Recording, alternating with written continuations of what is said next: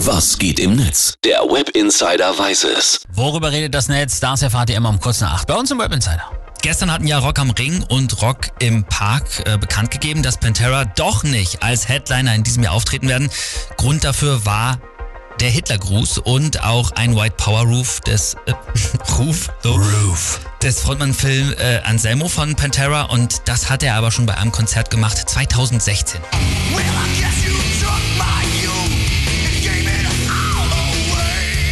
Dafür hat er sich mehrfach entschuldigt, auch distanziert, hilft alles nix, gab einen ordentlichen Shitstorm für die Festivals, in denen sich dann auch noch die Toten Hosen eingemischt hatten. Am Ende wurde jetzt dem Wunsch wohl vieler Fans und sicher auch Bands nachgegeben, Rock am Ring und im Park, also ohne Pantera. Ja, es gibt in den sozialen Medien, Medien natürlich auch viele jetzt enttäuschte Fans, genauso viele aber wie User, die die Entscheidung feiern oder zumindest verstehen.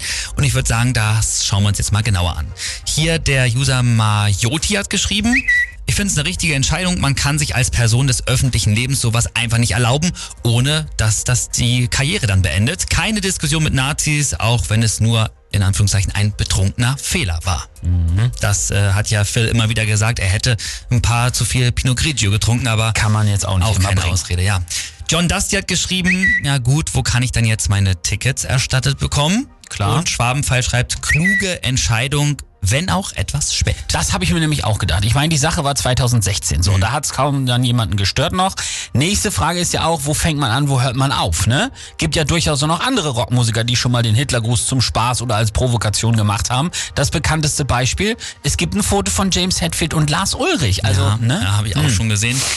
Äh, gehen wir nochmal weiter in die Tweets. Pro Potte schreibt noch, von musikalischen Gesichtspunkten her wäre das mein Highlight gewesen. Politisch ist es aber richtig. Warum muss er auch so einen Scheiß machen? Klar. Mara schreibt, mit Recherche hätte man das Pantera Booking erst gar nicht gemacht. Wie lange gibt es euch denn jetzt? Das ist wiederum auch absolut berechtigte Frage.